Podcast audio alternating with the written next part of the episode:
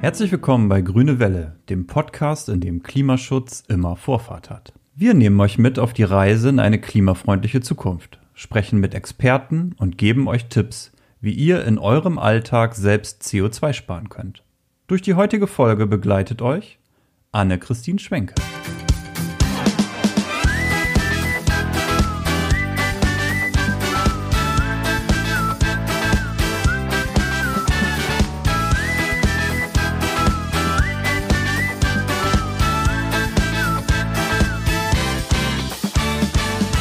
Jawohl, reingegroovt in Folge 3. Sagt man das noch so im Jahr 2020? Bin mir nicht so sicher. Wie auch immer, schön, dass ihr da seid. Ja, ich kann es mir vorstellen.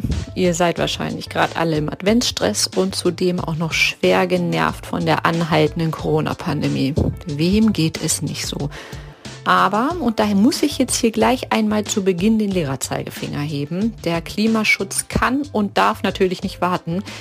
Viele von euch sitzen in diesen Tagen im Homeoffice, die Elektrogeräte laufen mehr denn je und der Stromzähler im Keller hat ordentlich was zu tun. Deswegen unser heutiges Thema Ökostrom.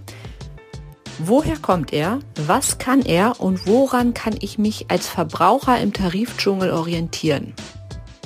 Ja, und darüber hinaus müssen wir natürlich noch herausfinden, ob meine Kollegin Mareike tatsächlich, wie in der letzten Folge angekündigt, aufs Fahrrad umgestiegen ist, trotz November-Schiedwetter. Tja, wir haben einiges vor heute, deswegen drehe ich jetzt hier gleich wieder mein Mikro ab und höre auf zu quatschen und wir lassen wie immer den Kindern und dem Chef den Vortritt. Woher kommt denn nun der grüne Strom? Irgendwelche Ideen? Ich behaupte, dass der grüne Strom richtig aus dem Riesenrad kommt, weil es sich so doll bewegt. Grüner Strom kommt von Sonne, Wasser und Wind.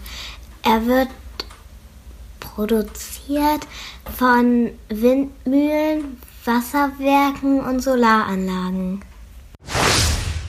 Ich glaube, dass grüner Strom von Solaranlagen kommt, von Schüsseln und von Windmühlen. Ich glaube, ich erzeuge grünen Strom, wenn ich mit meinem Fahrrad fahre und das Licht anhab. Und jetzt will ich noch mal wissen, was der Chef sagt.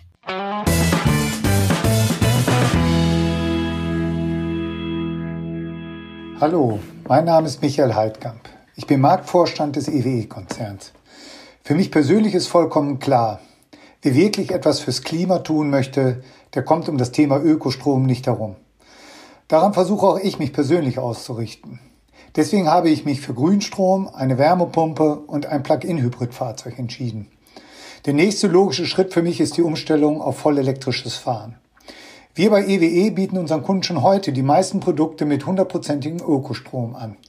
Für uns als regional verwurzeltes Unternehmen ist das Thema Nachhaltigkeit dabei ganz besonders wichtig. Hier im windstarken ländlichen Norden kann die Energie direkt vor Ort produziert werden. Natürlich kann auch jeder selbst, also jeder Haushalt, jede Kommune, jeder Betrieb aktiv etwas für Nachhaltigkeit tun. Sei es durch Photovoltaikanlagen, Stromspeicher oder, oder, oder. Und auch da sind wir ein verlässlicher Partner.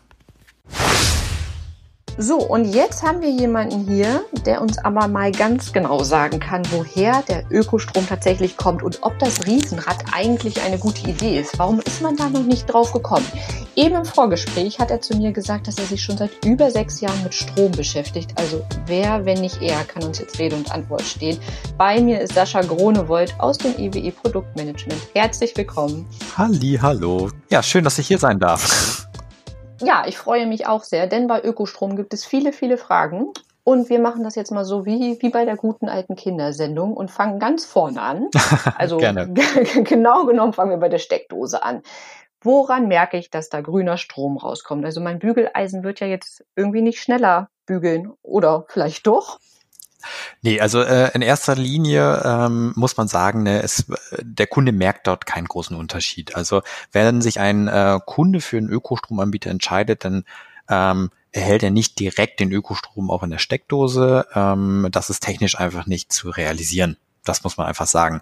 Dennoch wird der Strom, wenn der Kunde sich für Ökostrom entscheidet, wird dieser Strom natürlich beschafft und äh, dann in das Stromnetz eingespeist. Okay, das heißt, ich muss mir das jetzt nicht so vorstellen, dass ein Windrad für mich reserviert ist, was mit einem langen Kabel den Strom in diesem Fall zu mir nach Bremen führt und in meine Steckdose. So ist es nicht. Ja, nee, so, so ist es leider tatsächlich nicht. Ne? Also klar wäre das irgendwie möglich, aber äh, das ist natürlich, wir befinden uns hier in einem Verbundnetz. Ähm, und wenn das jeder machen würde oder jeder Ökostromkunde machen würde, dann äh, hätten wir hier Kraut und Rüben in dem Boden. Äh, deswegen äh, läuft das alles über ein Verbundnetz. Wir äh, haben halt tatsächlich, wenn der Kunde Ökostrom bezieht oder beziehungsweise sich ein, für ein Ökostromprodukt entscheidet, dann wird die Energie die er verbraucht, auch zu 100 Prozent von, von, von erneuerbaren Energien bezogen, beziehungsweise ins Netz gespeist. Okay, das heißt, im Prinzip entscheide ich mich auf dem Papier, auf meinem Stromvertrag für ein grünes Produkt. Genau. So, was bei mir in der Steckdose rauskommt, kann aber ein Mix sein. Da kann durchaus auch Rausstrom mit dabei sein. Aber durch meine Unterschrift und mein Geld, was ich ja dafür bezahle, meist ist Ökostrom ja auch ein bisschen teurer, sage ich dem Unternehmen hier, bitte investiert in nachhaltige Energien, dass irgendwann der Mix oder der Anteil von grauem Strom in diesem Mix immer geringer wird, richtig? Genau. Also im Endeffekt, der Kunde entscheidet sich, wenn er natürlich sagt hier, oder wenn Kunden sich immer oder immer mehr Kunden sich für ähm, Ökostrom entscheiden, dann wird genau dieser Strommix beim jeweiligen Versorger immer grüner. Also das ist zum Beispiel bei EWE e in den letzten Jahren auch immer mehr geworden. Also wir haben unseren äh, Anteil an grünen Strom in den letzten Jahren deutlich steigern können. Das freut uns. Und auch mhm. dem Kunden ist das immer wichtiger, dass auch immer mehr grüner Strom dann tatsächlich auch ankommt. Merkt ihr das tatsächlich? Also steigt die Nachfrage an grünem Strom schon deutlich? Ja, deutlich. Also tatsächlich die meisten Kunden mittlerweile entscheiden sich für ein Ökostromprodukt, ähm, sei es tatsächlich, ähm, wir haben ja unsere Zuhause-Produkte, die ja zu 100 Prozent aus Ökostrom ist, oder tatsächlich unser unser kleines äh, Produkt der Werder-Strom. Ähm, das sind so unsere beiden Produkte, wo wir zu 100 Prozent Ökostrom äh, anbieten.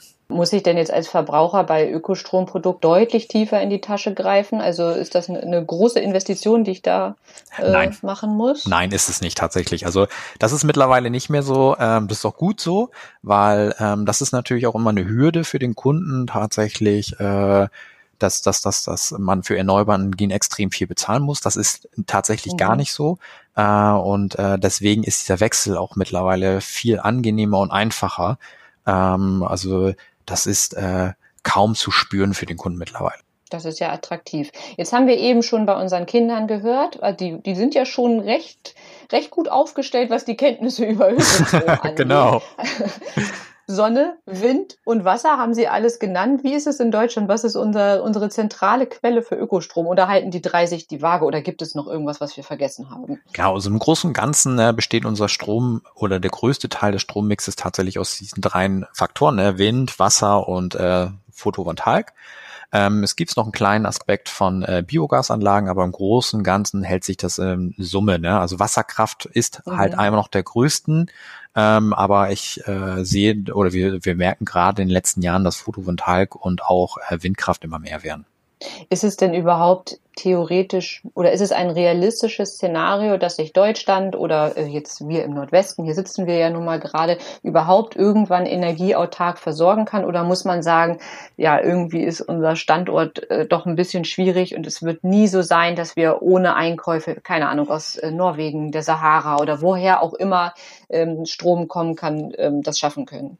Genau, also grundsätzlich ist das sicherlich möglich. Ähm, es ist jetzt noch nicht möglich, aber wir tun gerade alles dafür, dass es irgendwann irgendwann so ist.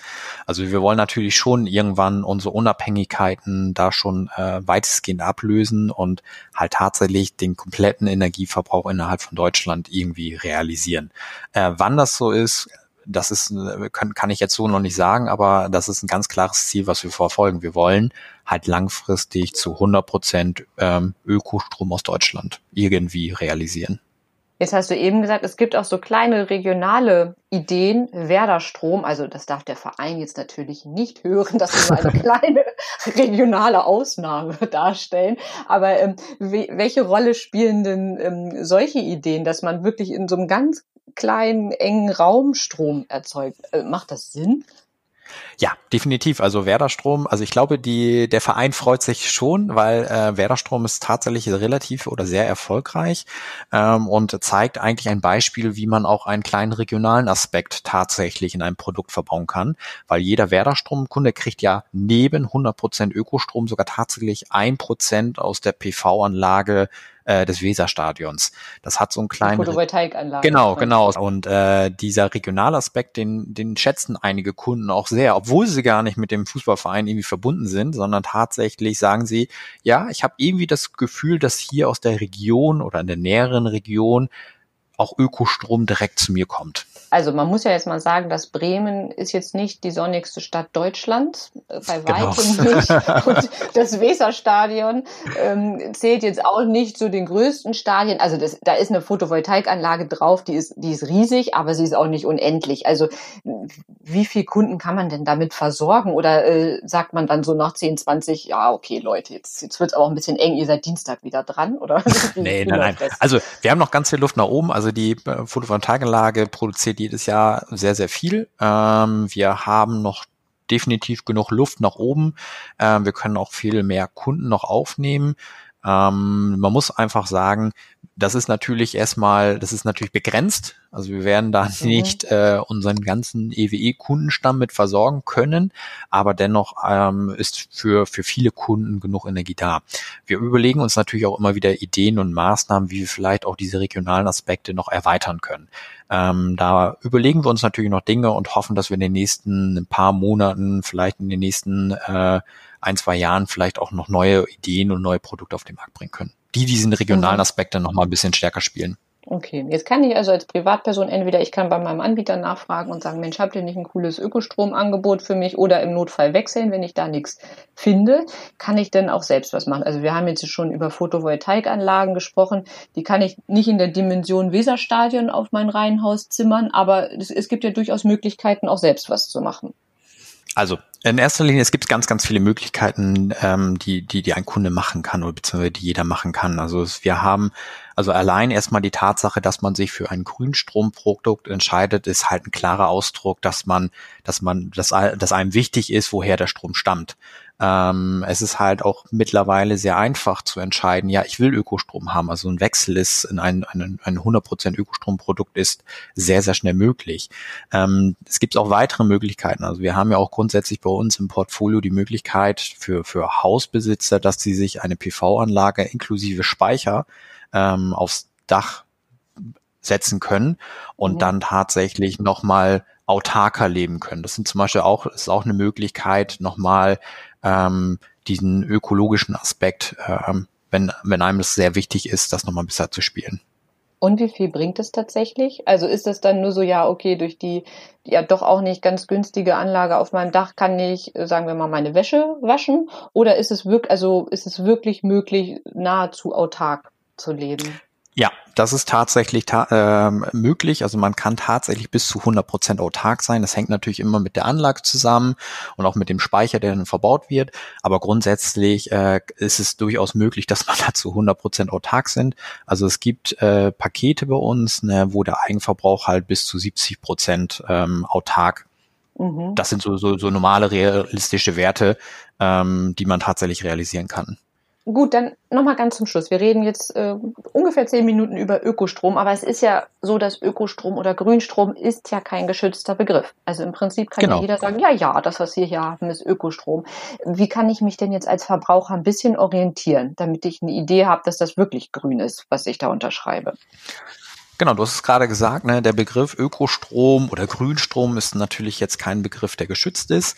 Ähm, und äh, woran kann der Verbraucher quasi erkennen, dass es sich wirklich um Ökostrom handelt? Es gibt ähm, verschiedenste Label beziehungsweise auch ähm, Prüfinstitute, die das bestätigen. Also zum Beispiel bei der EWE e ist es der TÜV Nord. Der TÜV mhm. Nord bestätigt uns quasi jedes Jahr, dass wir unsere Energie zu 100 Prozent aus erneuerbaren Energien beziehen. Also diese, dieser Ökostrom stammt aus, zu 100 Prozent aus erneuerbaren Energien und ähm, bestätigt uns zudem, dass die Quellen eindeutig zurückzuführen sind und dass wir ähm, natürlich die, dass wir zum Ausbau von erneuerbaren Energien einen Beitrag leisten. so, so, eine, so ein Zertifikat würde mir als Verbraucher ausreichen und zu sagen, gut, da, da kann ich auf der sicheren Seite sein, dass nicht irgendjemand den Graustrom einfach nur ein bisschen grün angemalt hat.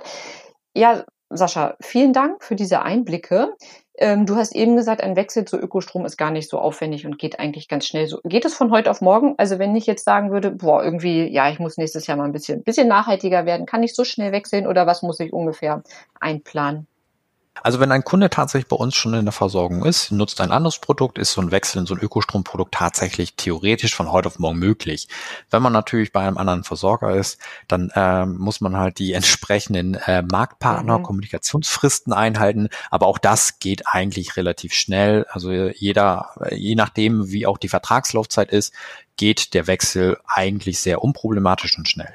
Super dann geben wir das als heutige Aufgabe unserer Kollegin Mareike Baudes mit. Die hat ja die Codio-App in der Hand und versucht für uns ganz klar einzusparen um ihren CO2-Fußabdruck äh, zu reduzieren. Und heute soll die mal ihren Vertrag wechseln und auf Ökostrom umschalten. Das ist sehr gut. Und dann gucken wir mal, was da geht. Sascha, ich sage an dieser Stelle herzlichen Dank für das Gespräch und ähm, viel Erfolg beim Ausbau. Da geht noch mehr.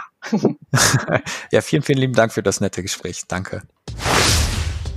Ja, ihr zwei, das mit dem Ökostromtarif schauen wir uns hier natürlich genauer an. Aber bevor wir uns jetzt angucken, wie wir noch mehr CO2-Kilos loswerden, schauen wir uns erstmal an, wo wir überhaupt stehen. Unser Ziel ist es ja, eine halbe Tonne CO2 in einem halben Jahr, also bis zum Ende der Podcast-Staffel, einzusparen. Und da konnten wir auch schon einiges vorlegen. Und zwar durch die Maßnahmen der ersten Folge Büro der Zukunft konnten wir insgesamt etwa 80 Kilo CO2 einsparen. Und durch die Maßnahmen der zweiten Folge Mobilität sind wir gerade schon bei 20 Kilogramm und da laufen noch einige Maßnahmen weiter. Wir hatten uns da insgesamt 20 Kilo vorgenommen, von daher sind wir da richtig gut unterwegs und ich muss sagen, das mit dem Fahrradfahren klappt recht gut, auch wenn es natürlich, wie bei den ganzen anderen Maßnahmen auch, irgendwie zum persönlichen Leben, zum Alltag passen muss. Beispielsweise klappt es natürlich besonders gut, wenn das Wetter mitspielt und man ausreichend Zeit hat und so weiter. Und ehrlicherweise habe ich mich nicht in jeder Lebenslage aufs Fahrrad geschwungen, aber mit der Challenge im Hinterkopf habe ich das schon häufiger gemacht als sonst. Und ja, wie gesagt, hat sehr gut funktioniert. Also 100 Kilogramm sind schon weg, 500 müssen es sein. Und da schauen wir jetzt mal weiter. Also Ökostrom. Ja, was machen wir denn da? Klar, der Tarifwechsel. Und wie unser Kollege Sascha schon gesagt hat, ist das ja nicht so schwer.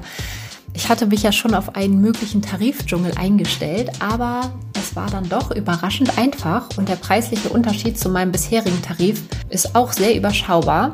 Also gibt es ab Dezember grünen Strom aus der Steckdose für mich. Und ja, damit kann ich dann, das sagt mir hier die Codio-App, bis zum Ende dieser Staffel, also noch vier volle Monate lang, ungefähr 180 Kilogramm CO2 einsparen. Ja, und da muss ich schon zugeben, dass das eine recht einfach umzusetzende Maßnahme ist. Klar, erstmal muss man diesen Schritt machen und den Tarif umstellen, aber dann kann man sich zurücklehnen und die Kilos purzeln quasi von alleine. Was kann man denn noch tun? Da schaue ich auch wieder in die Codio-App. Man kann seinen Ökostrom, wie im Interview ja auch schon angesprochen, auch selber produzieren. Und zwar mit der eigenen Photovoltaikanlage auf dem Dach.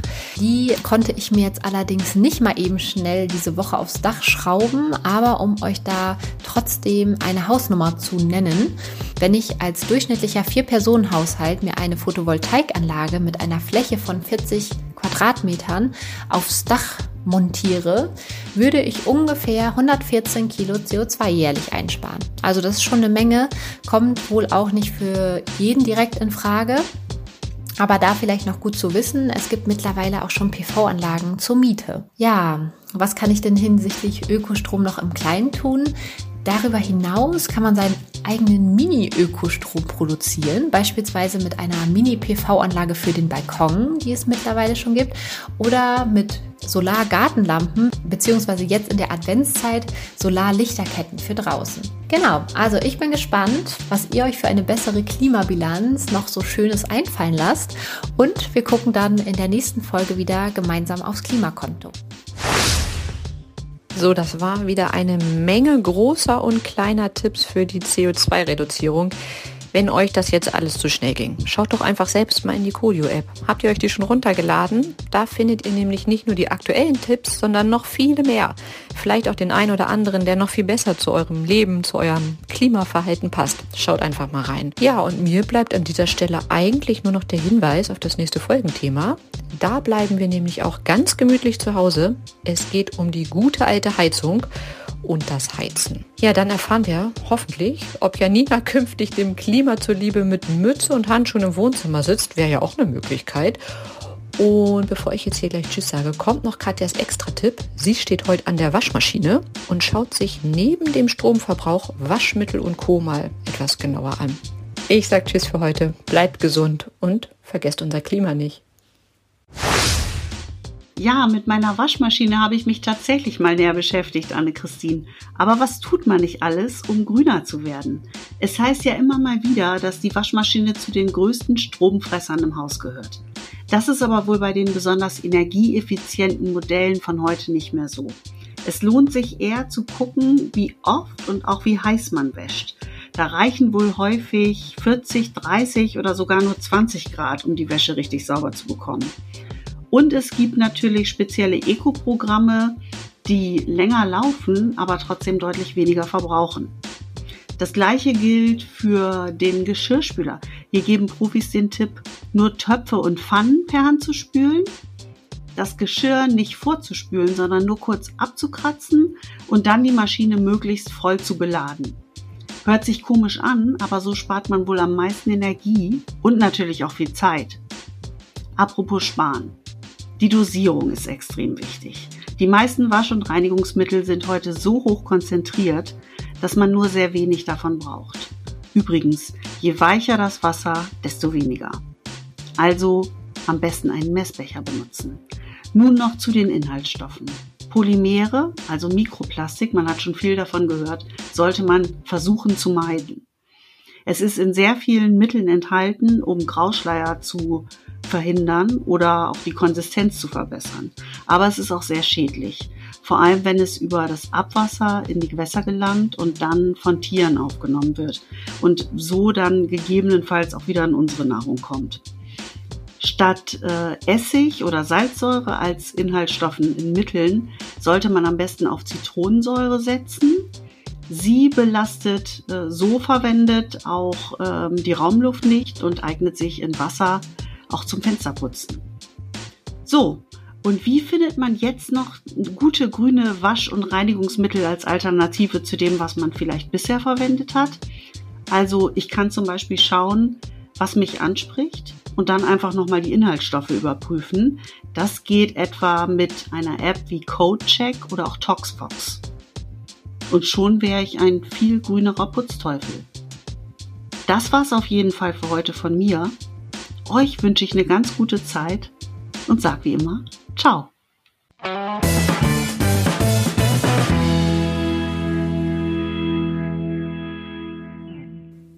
Das war's für heute. Vielen Dank fürs Zuhören. Grüne Welle ist ein Podcast der EWE AG und entsteht in Zusammenarbeit mit Codio, der Klima-App für mehr CO2-Bewusstsein im Alltag. Besucht uns im Netz unter ewe.com oder codio.app und schreibt uns unter podcast.ewe.de oder in den sozialen Medien. Wir sehen uns.